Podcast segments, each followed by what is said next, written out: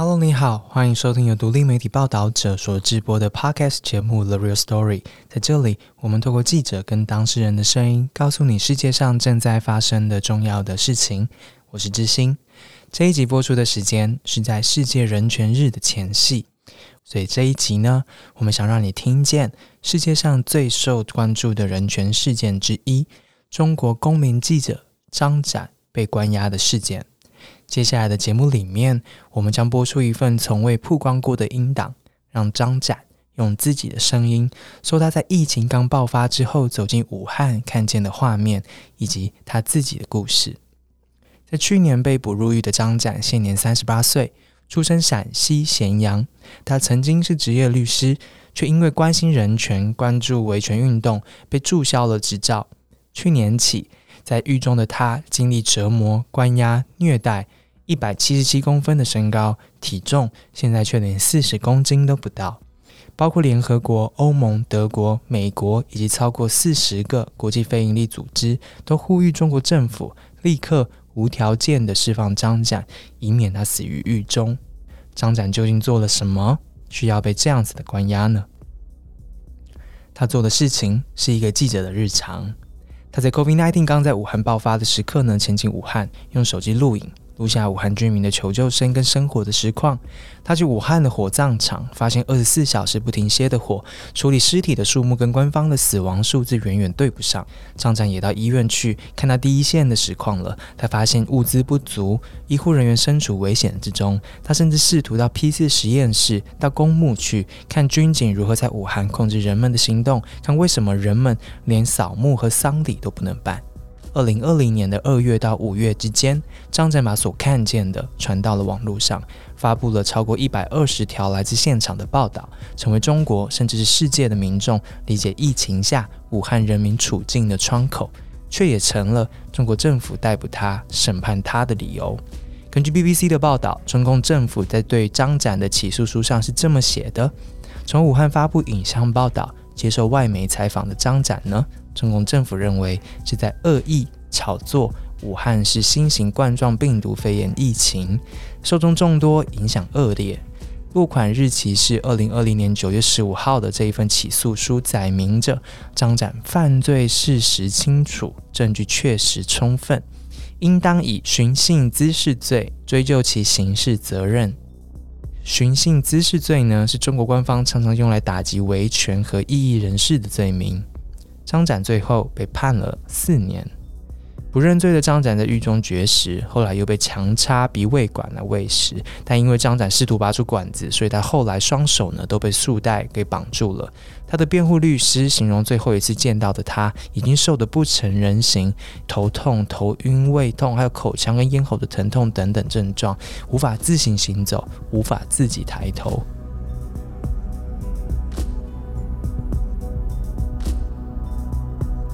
你即将听见的这段访谈，是在张展被捕失踪之前以影音进行录制留下的。我们取得了四个档案，共两个多小时完整观看进行编辑。你不会听见提问者的声音，因为我们要保护他们的安全。节目中会以我的声音还原他们的提问，或替听众呢补上他们对话的脉络。提供我们档案的匿名者说。他们是在二零二零年五月张展失踪被捕之前，为了了解、为了记录张展的思想跟行动而展开这个访谈的。当时官方已经逮捕了其他前往武汉报道的，像是陈秋实、方斌、李泽华以及端点心的几位年轻人。张展仍坚持在公民报道的第一线，访谈者希望了解张展的行动跟勇气的来源是什么，所以有了这一段对谈。此时把这个档案提供给报道者，是因为张展在狱中的处境为待，基本权利呢却无法受到保障。他们说，张展是替中国每一个享受言论自由或者还没入狱的人们坐牢的。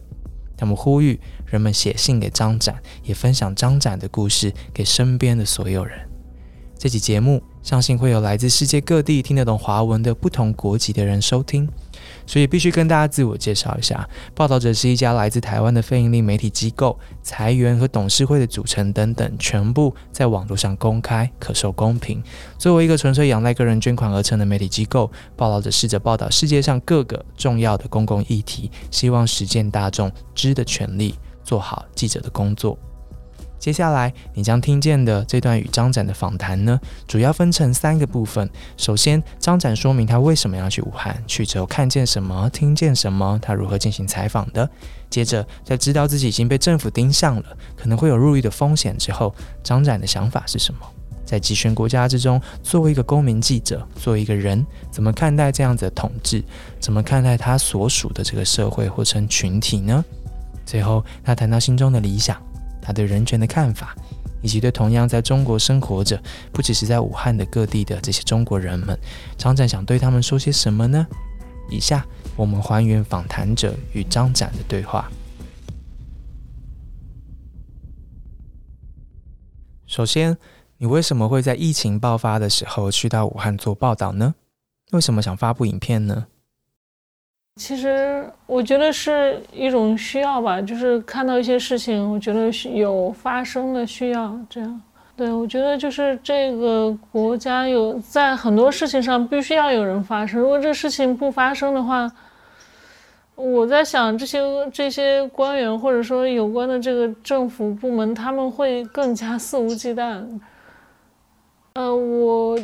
出站之后就。惊呆了，就整个火车站完全一个人都没有，就只有汉口火车站那个仿旧那个建筑嘛。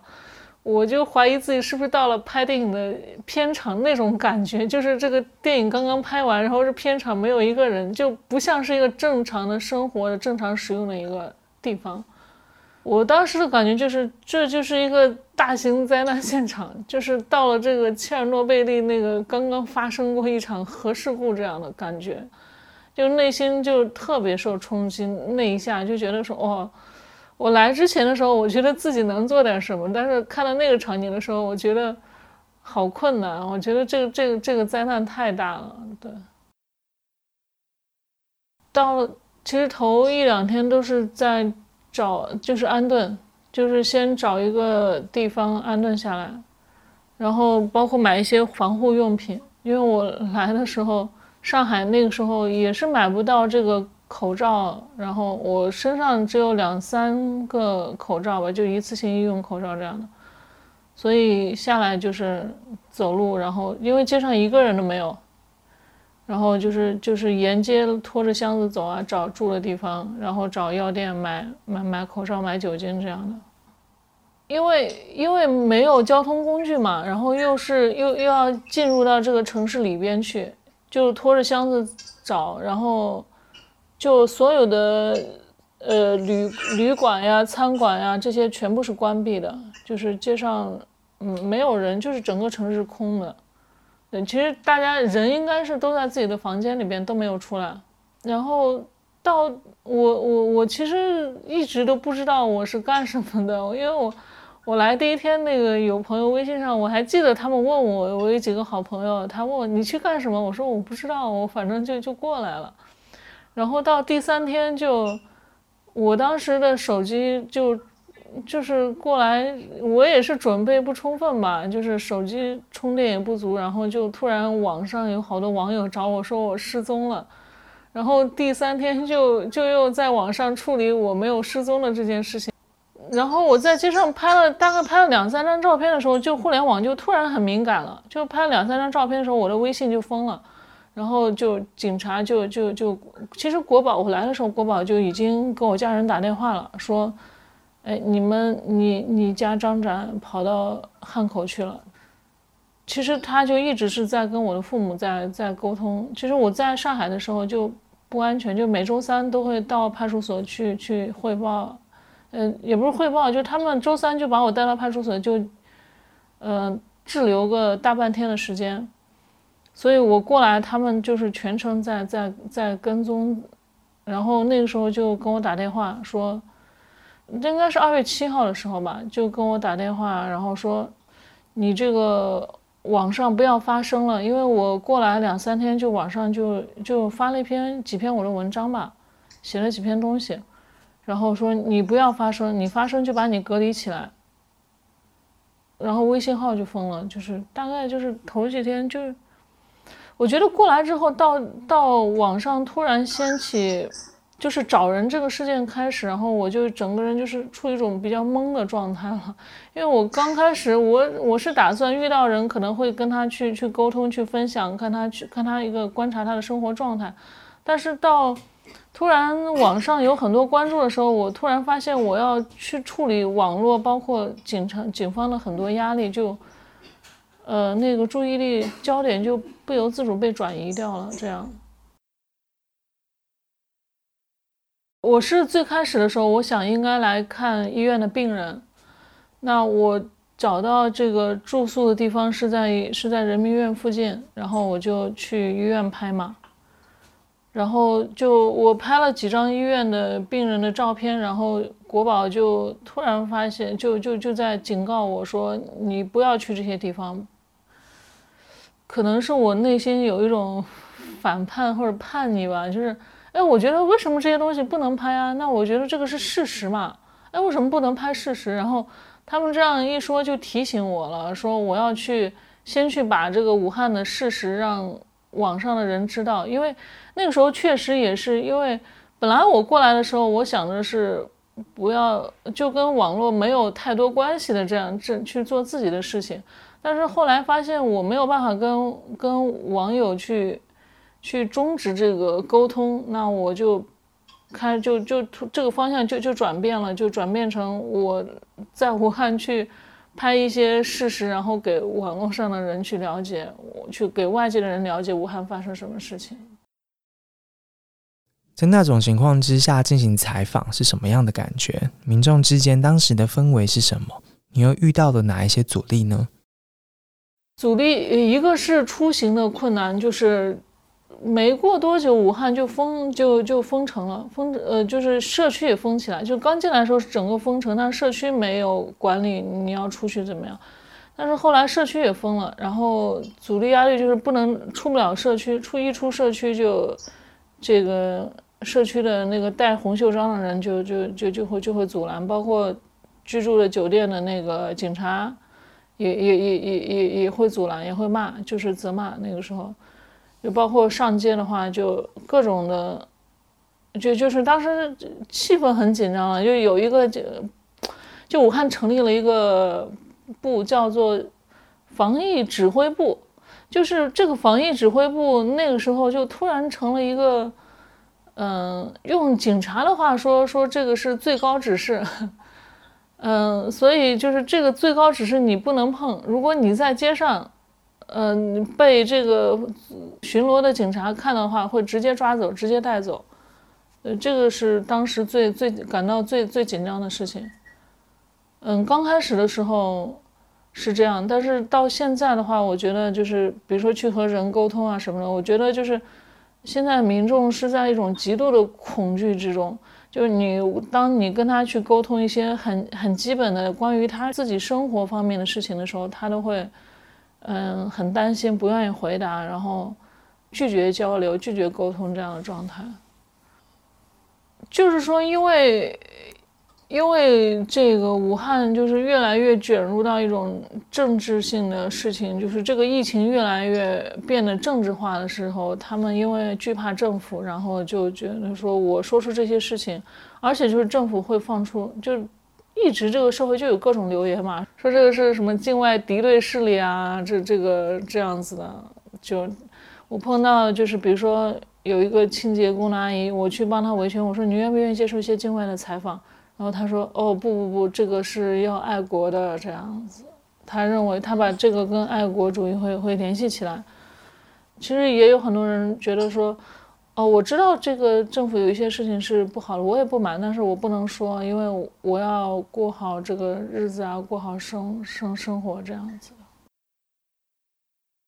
呃，是我我就采访过不同的对象吧，就是对一些商店的人、开店的人，是我最容易直接去跟他们沟通的一些阶层，然后他们内心是一种很绝望的状态，就是过一天算一天。或者说是听天由命，嗯，知道说生意很不行，而且很明显的做不下去，那他们就接受，就就是这个样子。那我说，比如说我会问他们说，你觉得这这场这个原因是什么？有没有跟政府处理的方式有关系？没有，他会觉得说这个，呃，这是国难，或者说这是这是天灾，但是不会联系到这个一些人祸方面或者追责方面，或者说是政府应该承担的责任有没有尽到这一方面。应该说，刚开始刚开始的时候，大家对这个，呃，对。对政府有很多不满，然后在小区里边我也采访过，然后也有，也就是有这种说我我我要去争取自己权益的想法，但是到现在的话，就整个这个压力的这个增加吧，就是就说，嗯，那我接受现实吧，就是这样子状态，就是对抗争的那个那个那个那个。内在的驱动就就减小了，或者那个火花被灭掉了，有一个转变的过程，就是在这三个月之间，对，刚开始接触接触的时候，很多人很愤怒，然后，然后又抱有一点希望，希望说看到改变，或者，嗯，希望说去做一点什么事情，但是到现在又又沉寂下来，又又复归到就是说。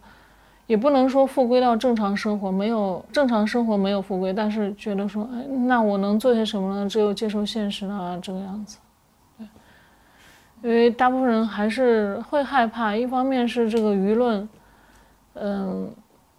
就是缺少这种经验，会觉得说，哎，周围的人会不会是敌意的呀？这种民间的这种敌意，嗯，没有消解。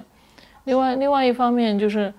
觉得说政府很太强大了，就是因为有的有的一些其他地方的事情，大家都虽然没有讨论，但是其实看见了，心里都明白。比如说应城有一个社区的人在有有一个小区的集体在在维权，后来被被集体被好多人都被带走了，那件事情平息的一个过程，就就会有有一种绝望的心理。其实这个敌意啊，是政府投过来的，而不是说我对政府有敌意。但是相处这这样就是反复的这样沟通过程中，会会会有倒退。但这种倒退在将来那个随着这个生存空间的这个压缩，又会又会再往前。我我相信它是它可能它是应该像是这种波浪式的，或者说是锯齿式的往前去推进的过程。它不会是哎一一直这样。能够很顺利的这个这个中国就可以实现民主，那很这很难。我觉得这人心应该应该会，它是一个就是反复纠错、反复的去讨论、去去观察，然后去去纠正，说自己在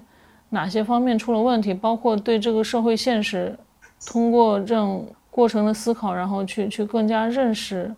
嗯，大家的心理，然后去去磨合的一个过程。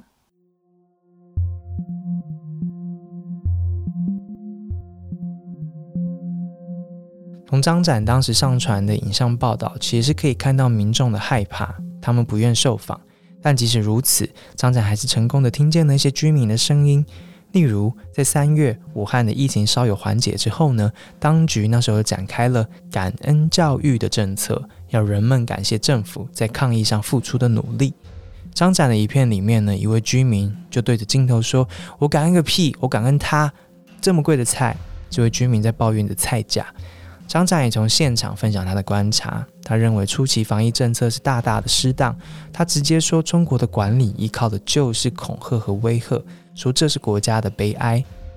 接下来的这一段访谈，张展直接谈到了他在当地的见闻。首先是关于病毒来源的谣言，以及为什么中国政府要创造病毒来自美国的这种谣言呢？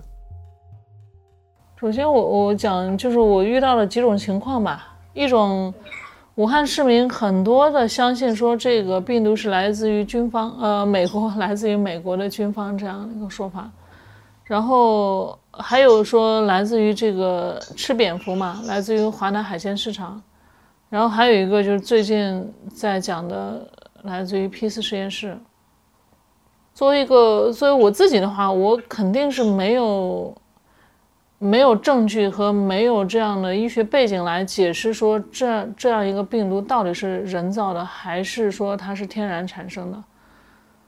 呃，所以，所以我这边去谈的话，我只能把我见到的情况，就是说，首先这个病毒是不是来自于美国的？我其实这个事情是很很明显的，因为我大概在，我我跟我妈在 之前在这个事情也争论过，然后我在网上搜到了一个，就是大概是二月二十多号，就是，呃，这个金银潭医院的院长叫李定正。他在二月二十多号回复南方周末的一个电话采访中，明确的说，美国军方军运会当时确实有几个人发热，但是是疟疾，而且当时就治好了，就直接否定了说美国军运会带来了这这场病毒这样这样的说法。但是没有想到三月多三月份之后，那个中国的外交部部长赵立坚又在嗯推特上称这个病毒来自于美国，那。我认为他这种说法明显是基于政治的目的，嗯，去去去混淆这个事实，去去去在造假。我觉得他是在说谎，因为因为因为确实国内的意见分子还有就是网络上的很多人都在追责，因为因为这场疫情，中国武汉这个城市封城，而且整个过年到现在，中国的经济损失。应该是以数十万亿是应该有的，我认为，按照现在已经五月份了，那就是二零二零年的半年已经过去了。那二零一九年中国全年的 GDP 是八十万亿，那在这五个月期间，几乎全国是处于停摆的状态，而且现在，呃，拿武汉来讲，这个复工率大概是在百分之三十到百分之四十之间吧。那这样的经济损失由谁来承担？这样。整个呃，中国死亡的这些人数由谁来承担？就是这不是一个说让谁去下台或者把谁革职的问题，这是一个刑事问题，这是这是应该把谁关进监狱的问题。但现在来讲，官方拒绝去承担这个责任，所以他们想去想去转移这个转移这个病毒来源，想去转移公众对于这种这样追责的这一个追问嘛。我觉得这是他们这个去说这个谎的一个目的，嗯，那就是民民众有很多人相信，是因为确实这个现在整个拿武汉市的管理来说吧，除了互联网的这个，大部分人其实就是看看抖音啊，刷刷这个，刷刷快手啊，就是整个互联网的这种国内的互联网的这个舆论都是被被操纵的呀。包括社区里边、线下里边都是社区网格员的这这样这样的管理，就是他们会有意无意的以非官方的小道的方式来传播这样的这这样的讯息，所以很多的民众他他在没有其他的渠道的时候，他宁愿相相信这种小道消息了。还有就是，我认为就是说，其实其实他们这个民众他们的变化是非常快的，他今天可以相信。是是美国，他明天可能很快就会因为另外一个别的原因，他改改成相信是是别的什么原因的。因为公众公众真的，他们他他们不是一个说特别愿意去嗯去去查实这件事情，他们觉得这件事情以他们以娱乐化的方式，或者说是满足自己生存之外的，然后去去把这件事情当做茶余饭后的呃谈料谈资的来说这件事情的时候。其实这件事情的是与非对与错，他们根本就不关心。其实我是这么来认为，他们说这件事情。然后另外就是华南海鲜市场那边，嗯，他们是在一月一月份的时候，就是有一个关闭的动作，在二月份之后，然后又又全部的清场，包括把里边的存货啊什么的全部清理走，并且当时我清场。那那几天我去了，然后上面贴的告示也不允许无人机在上面飞行，嗯，所以所以不知道，就是只能说这是一个，呃，这是一个很秘密的一个很很官方进行的一个行动，包括呃 P 四实验室这边，我大概我我我也我有所关注，包括我去我去我第一次去，那我我就想进去，然后想进去。那那个是军方管理，然后那个门卫就特别的紧张，说你是来干什么的？我说我只是路过一下，其实我当时是就是专程去的，但是我我我不想让他太过于紧张，或者我我不想让他因为这个事情把我抓进去。我说我是路过的，那我在那拍了几张照片，他们就就跟着我在在在在驱逐我。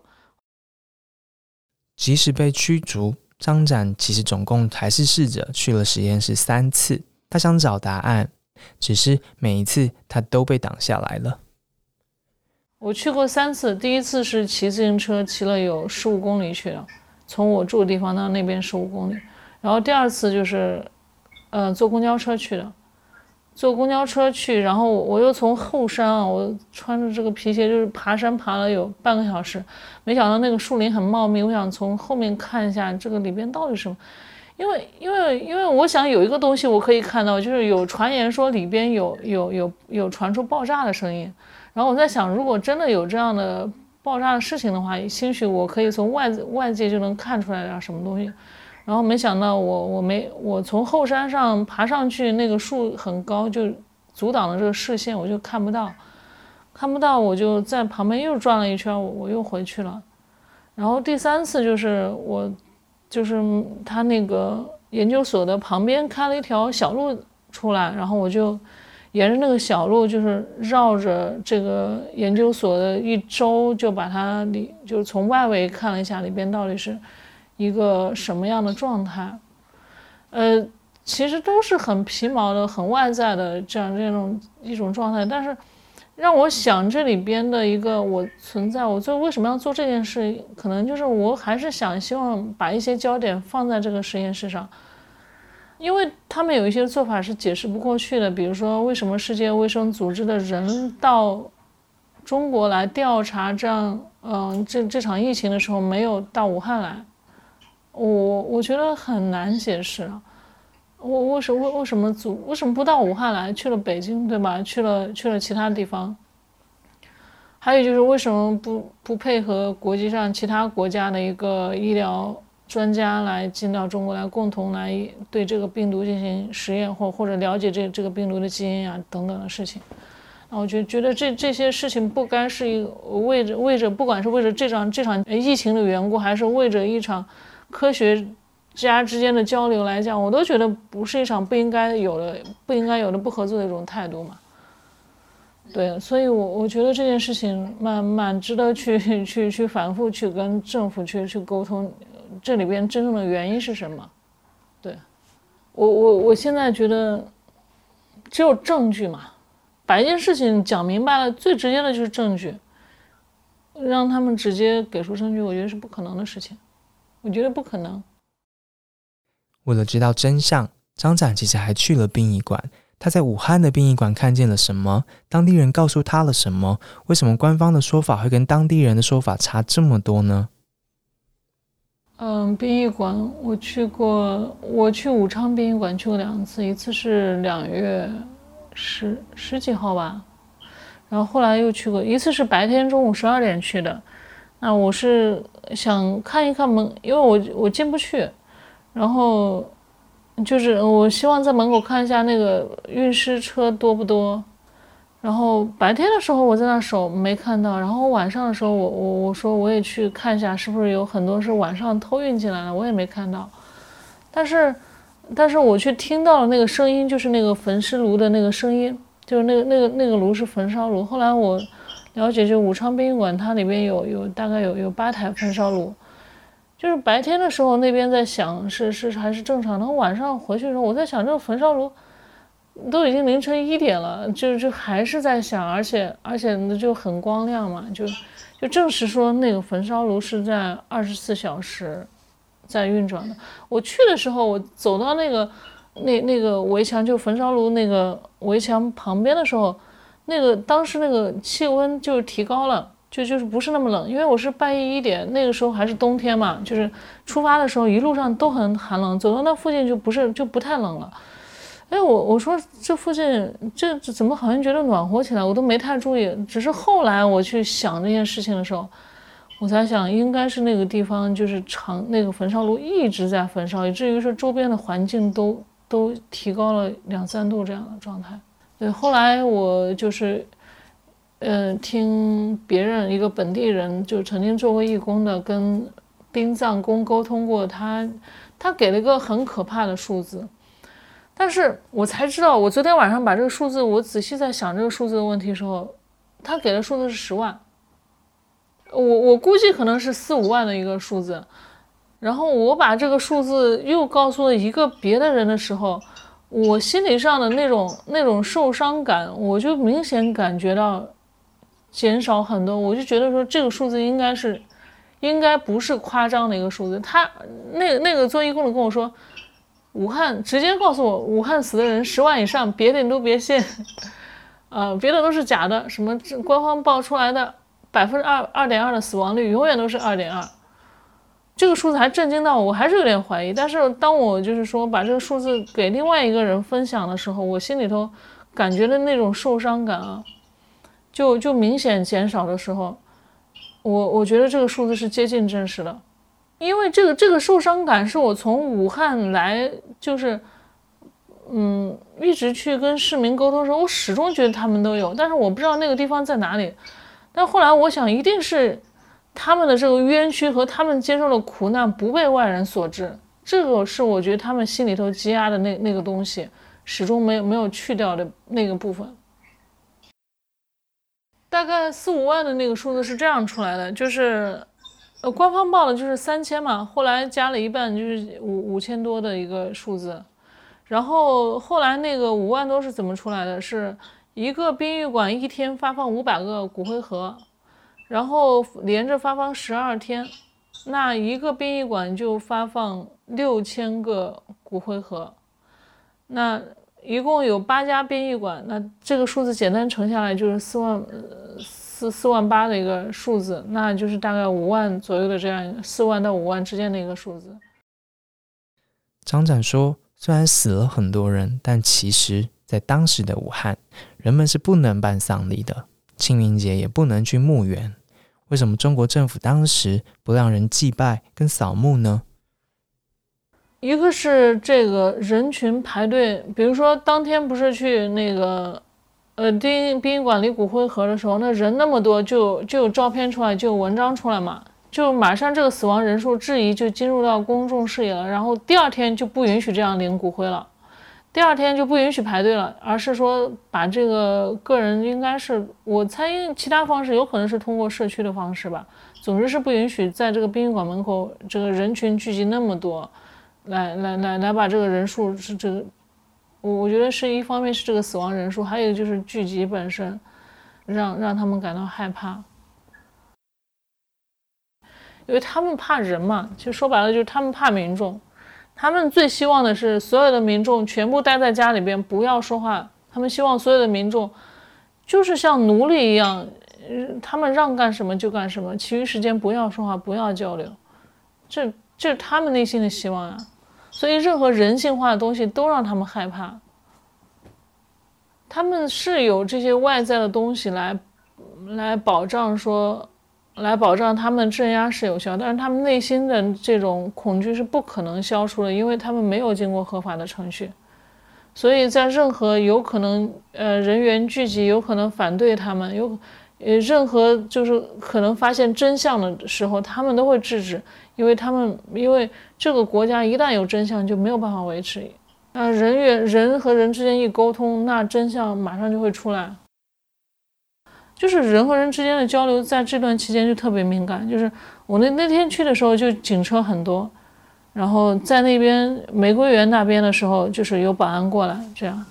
嗯，没有说什么，就是就就是跟踪嘛，就是就就就是跟踪你过来看看你在这边，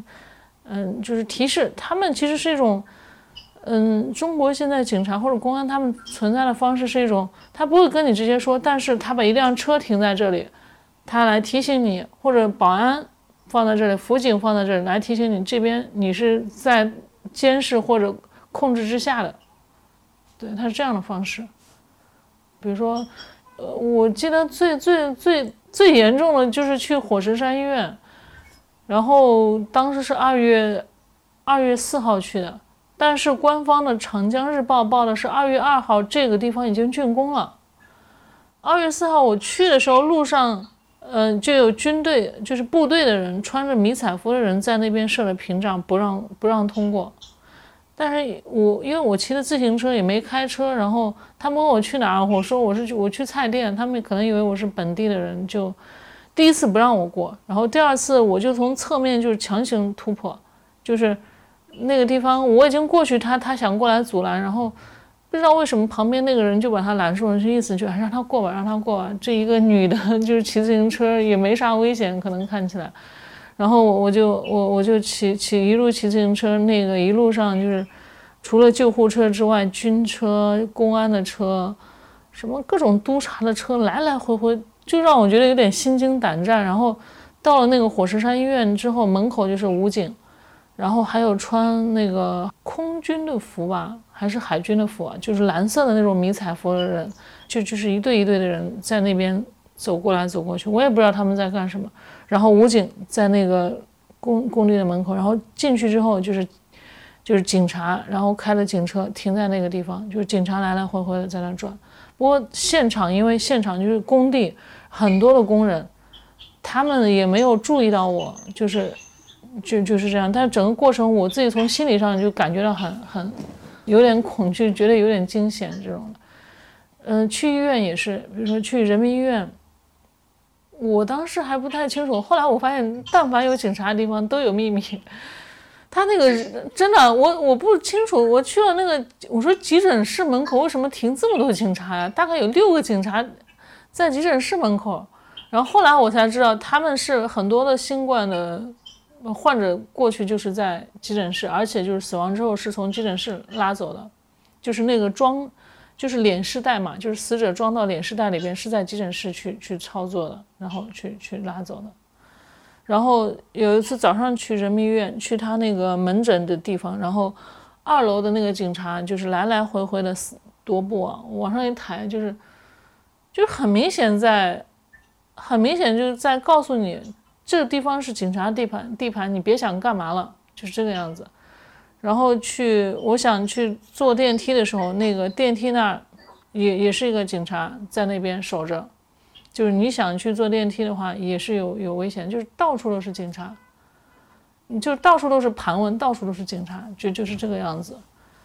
呃，每个医院都是这样子，嗯，第七医院还有协和医院东院，每个医院都是这样子，包括去。华南海鲜市场，刚开始第一次经过那里，第一次我转第一圈的时候，门口有呃那边交通有有三个交通两呃两个交通警察，然后门口大概停了有有有四五个警察吧。然后第二次再过的时候，那边站了有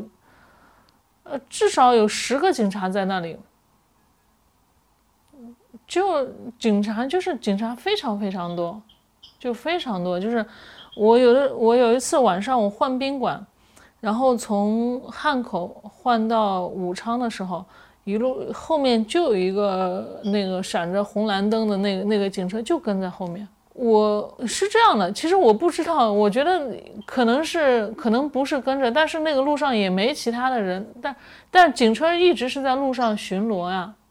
武汉这个警车啊，它它它分了好多种。它有大大警车、小警车，就是还有那种就是像代步车那样、那、那、那、那、那、那那样的，就是它有好多种，真的很多很多。然后当时，嗯，有可能是他们直接的巡逻吧。就是我我在跟那个呃摩的司机，我打了个摩的，我在跟那个摩摩的司机说话，说话声音特别大。然后我我一抬头，我说这警察怎么跟了跟了这么紧？这警车就在后面。然后他赶紧就就速度就撤慢了。这个这个过程让我记得特别深刻，是这样。这样子的情况几乎是所谓草木皆兵了，全民监控。我们问张展，他在武汉采访的过程当中会不会害怕？是什么造成了他的恐惧呢？基本上每天都在恐惧中度过吧。基本上，嗯，恐惧的瞬间，比如说，嗯，当有穿着迷彩服的人，然后。威胁你的时候啊，包括警察喊着要打死你的时候，很还有就是朋友说，呃，这个国宝在整理你的资料要收拾你的时候，还有就是比如说就看到这个危重病人就在自己的旁边，嗯，然后包括这个医疗垃圾，就是那个污染过垃圾就在旁边正在焚烧，然后那个那那个火焰就在旁边的时候，嗯。还有就是自己自己有的时候身体不太舒服，就会担心说啊，我是不是染上肺炎啦？这种恐惧很多很多很多时候，在那个半夜十二点半的时候，在那个殡仪馆那个门口守着，然后大老远还是可以听到那个焚烧炉在旁边在在那边在在响着，然后有一个人突然从那出来，然后。然后他都不敢看我，他以为我是他，可能他以为他以为他觉得撞到鬼了。忍着恐惧，冒着风险做报道的张展，我们问他最希望世界知道的是什么？但是我希望大家都能知道，说这这个社会主义的毒害在在每个人身上的那种深切性和，嗯，这个这这这这这这种邪恶性。但我又觉得说，这似乎跟朝鲜比起来，跟这个，嗯，跟非洲的一些惨状比起来，好像跟人间很多惨状比起来，也也就是那么一回事，就好像人间就从来不不少一种惨状。据我所知，我觉得这个世界，比如说美国啊，这个这个这个其他国家的人都会，也都面临着种种的社会危机吧。那我觉得说，其实。我让我说的话，我觉得希望人们看到基督吧，就看到基基督的那种在人性中的救赎，就是人的那种光亮。但是你说真正去看，去去看这个城市，去去围观这座城市，我我希望他们能够在这个城市里边也寻找到他们希望想看到那种光啊，去去去帮助他们在自己的环境中也能。也也也能在人就是在人类的这这种共同的这种命运的面前找到一种，嗯一种共同性的东西吧。掩盖的，我觉得就是这种政治上的谎言，就是不单单是这种疫情方面的，就是他在无所不用的在渗透在人心中去，利用人们的感情去创造一种虚假的一种。一一一一一种成就感，去创造一种，嗯，去造一种虚假的感情。我觉得这方面是特别让让让让我感到惊讶的，或者我觉得说，西方社会应该应应该提起关注的一些东西吧。就是说，呃，在这种模式下，还是有人有有人会，他会觉得说他找到了一种，嗯。找到那种帮助别人的快乐，但如果不去不去寻找到公益的话，不去不去把这种公益的这这种，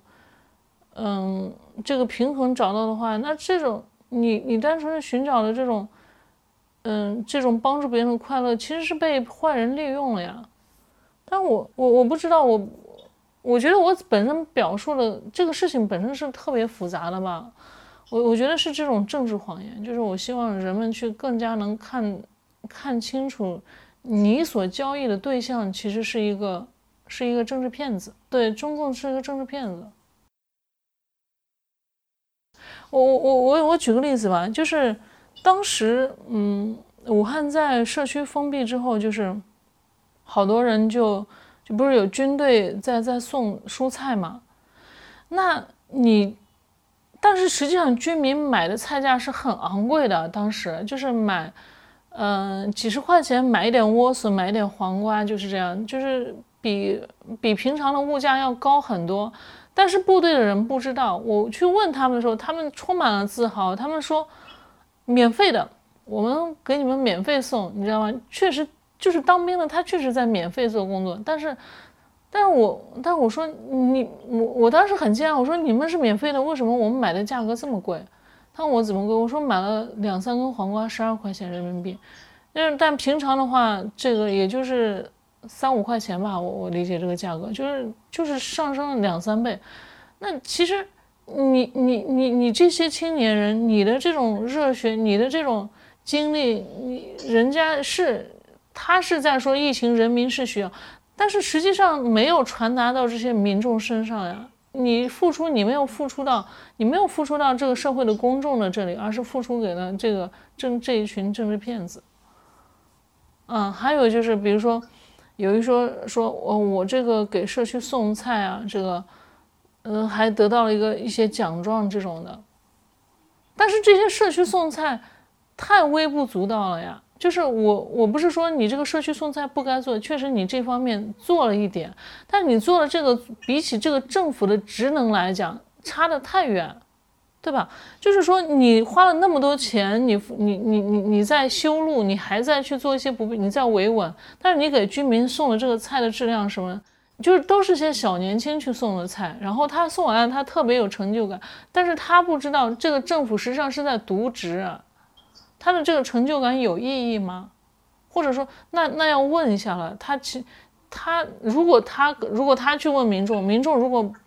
觉得觉得不满意的话，那可能他自己心里觉得不满。哦，明明我们工作了的呀，为什么你们不接受这种好意呢？但是他们不知道这个背后是背后是什么。我我觉得很尴尬，就是就是说，我觉得就是这是就是其实他们。每个人都寻求一种疏散爱心的方式嘛。这些医护有一些很年轻的护士啊，还有包括这些人，嗯，他这是他寻求爱爱心的方式。我我不知道说什么好，这个方式这个情况我真的不知道说什么好，我没想好。我可能会提醒他们说，这些人如果这些人不买你的账，原因是什么？或者说，你你的这样的劳动到底是？就比起政府的职能来讲，这是政府该做的事情，你替政府做了该做的事。但是，政府呢，他他为什么不做？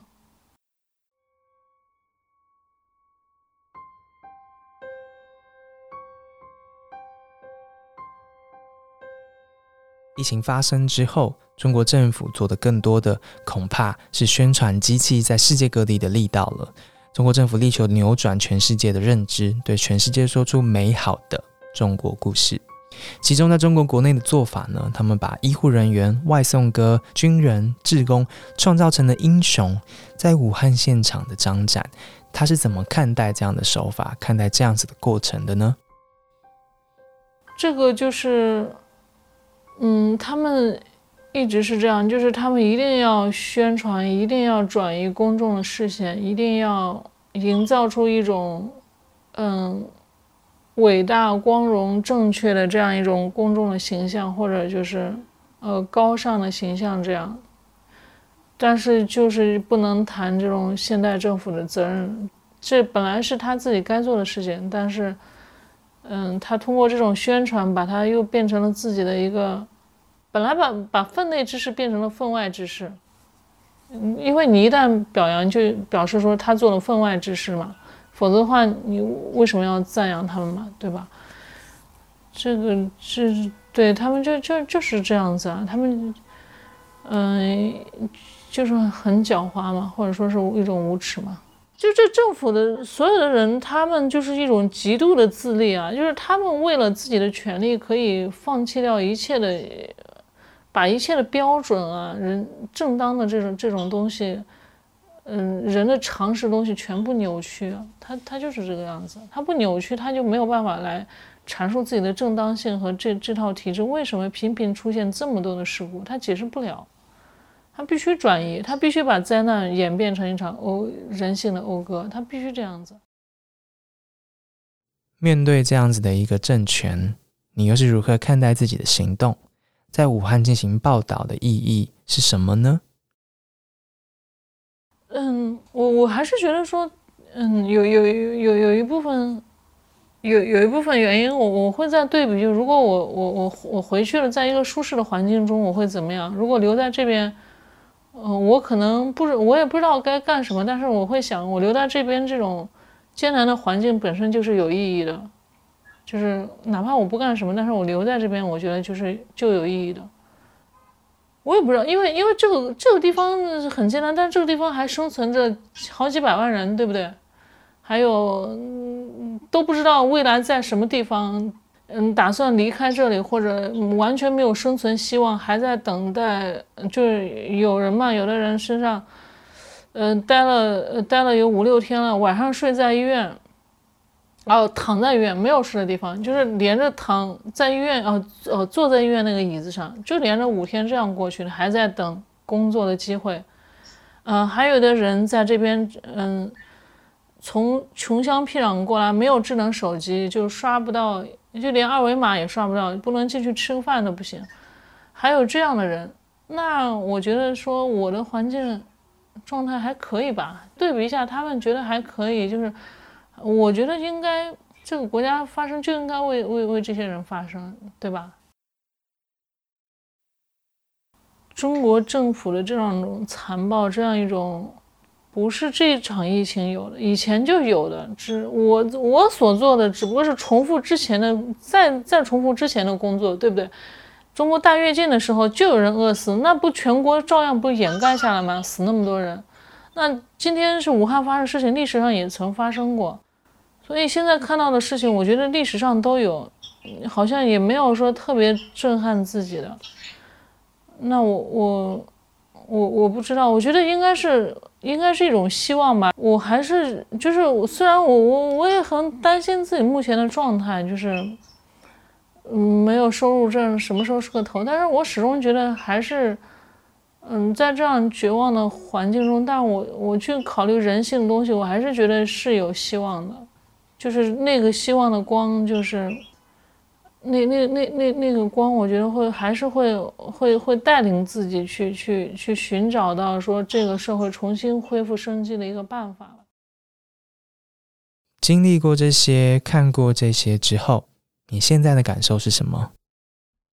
我我其实至今我我现在觉得说，比起当初的勇气，我现在的勇气还是减少了，或者我现在有点变成像投机主义了。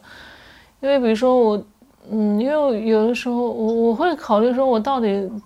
嗯，我觉得有的事情是要找一个机会的，不能因为太小的事情把它无限扩大到这个国家层面，可能推不推不到那么大事情上的时候就没有办法去做。但你刚刚讲的这个话题，说是，嗯，我怎么样去保持勇气的？我觉得就是看你只能选择嘛，你只能选择说你你要怎么样，你要选择自己舒服。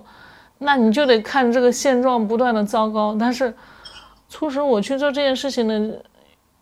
让我不断想去改变的，就是我看到这个现实太糟糕了，一定要改变。如果不改变的话，这个国家没有任何希望。我觉得说我们每一代人嘛，我像我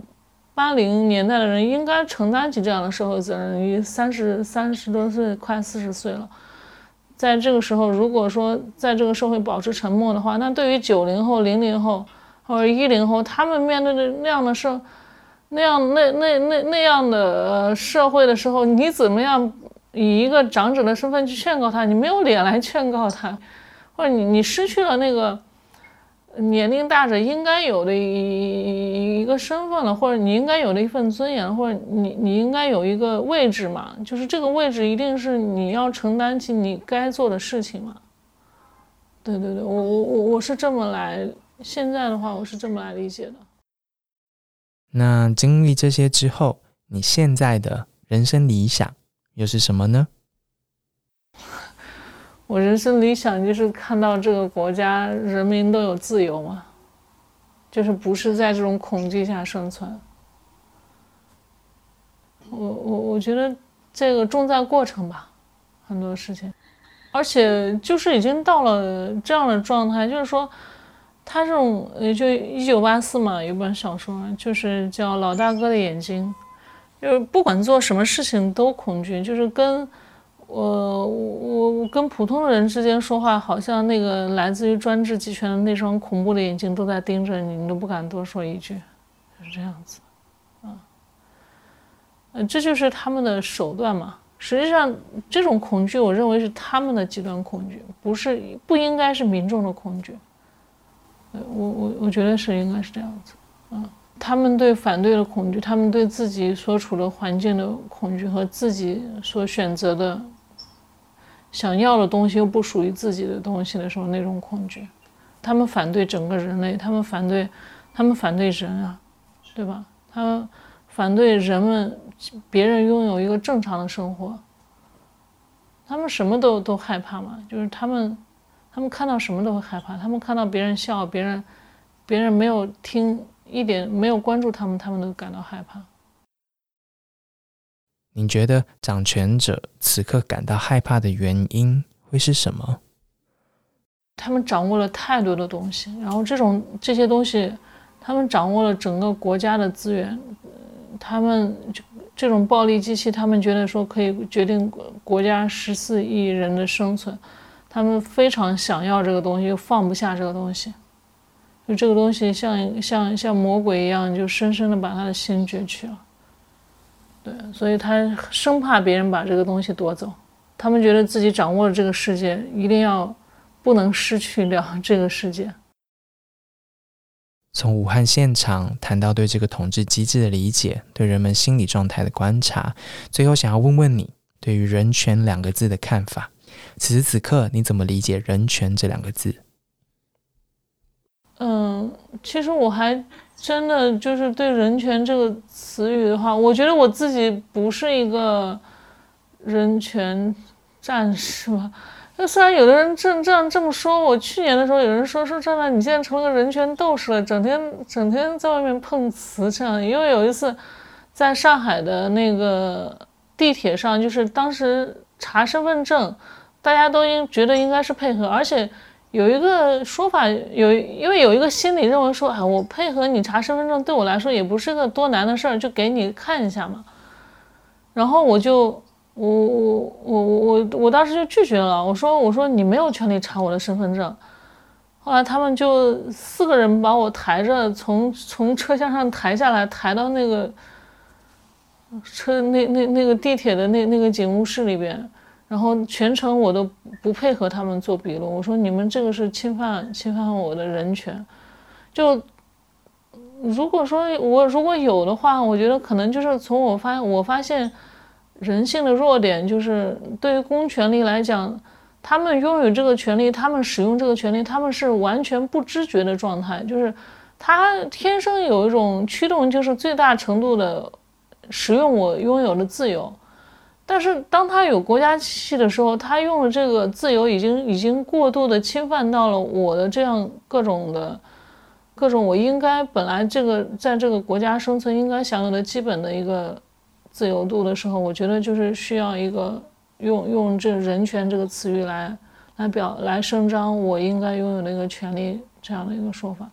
你你说人权这个词，我我觉得可能就是还是还是对政府的一个重新认知吧。就是比如说我的同学，大部分人还是认为说，我今天要赚钱，我要生存，我必须要依靠政府啊，因为因为他不再去想说这个政府要要改变这个政府就要。要要改变这个我们生存这个空间的时候，政府所颁布的很多东西，或者说它本身宣称的它的合法性迟疑的时候，应应应应该应该去改变这些事情的时候，他们觉得说这个事情太困难了，不想去面对，或者说是嗯逃避这件事情。我我我我我我我我我觉得说人和人之间应该互动，我喜欢人和人之间互动的一种一种状态，一个社会。我觉得人和人之间应该是应该是流动性的。那如果说他们非要像僵像石块一样的这这样，觉得非要自己是正确，那我没办法。我为了跟你互动，我只有就是不断的去去敲击你，去去撞击这样的状态。最后的一个问题：如果你被抓了，你希望被抓之后发生什么事情？我觉得，我希望大家一起为社会发声嘛，一起一一起为这个，一起推进中国结束中国这样当前的这样一种一一一种恐怖统治嘛。呃，他们不承认这是他们是暴政，那我称你是恐怖统治，其实我觉得是一回事儿吧。或者我觉得在人心中就是一种恐怖嘛，对吧？就我我希望大家就是也不用为我做什么，就为社会做就为我做嘛，因为我现在。嗯，不就是希望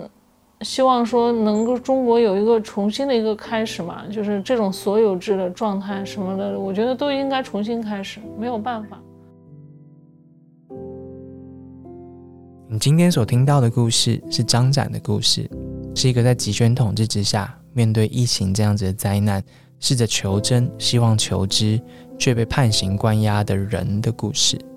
张展只是众多被关押的中国记者之一。国际记者组织统计，中国是全球关押记者人数最多的国家，至少一百二十二名记者目前被关押。如果你想关注张展事件的最新动态，可以追踪张展关注组。或是追踪国际特色组织、无国界记者组织、人权观察等非营利组织的营救行动，你可以参与他们的联署，你也可以参与他们写信的行动。当然，你也可以关注中国以及更多地方的人权以及新闻自由的发展，守住自己的知的权利。很谢谢这一次提供我们英党的听众们，在世界人权日之时，让我们听见了未曝光过的张展的声音，深刻的理解了他的想法，他的所见所闻。欢迎各位分享给身边的人知道，并珍惜、守护我们还有的自由以及权利。本期节目由刘志兴、蓝婉珍报道者社群部共同制作。报道者是一个仰赖捐款的非营利媒体，需要来自世界各地的你的支持。不管是定期定额，或是单笔捐款，或在商业平台上面直接赞助我们，都是我们能够营运下去的关键动力。谢谢你今天的收听，而且听到了最后。我是志兴，我们下次见了，拜拜。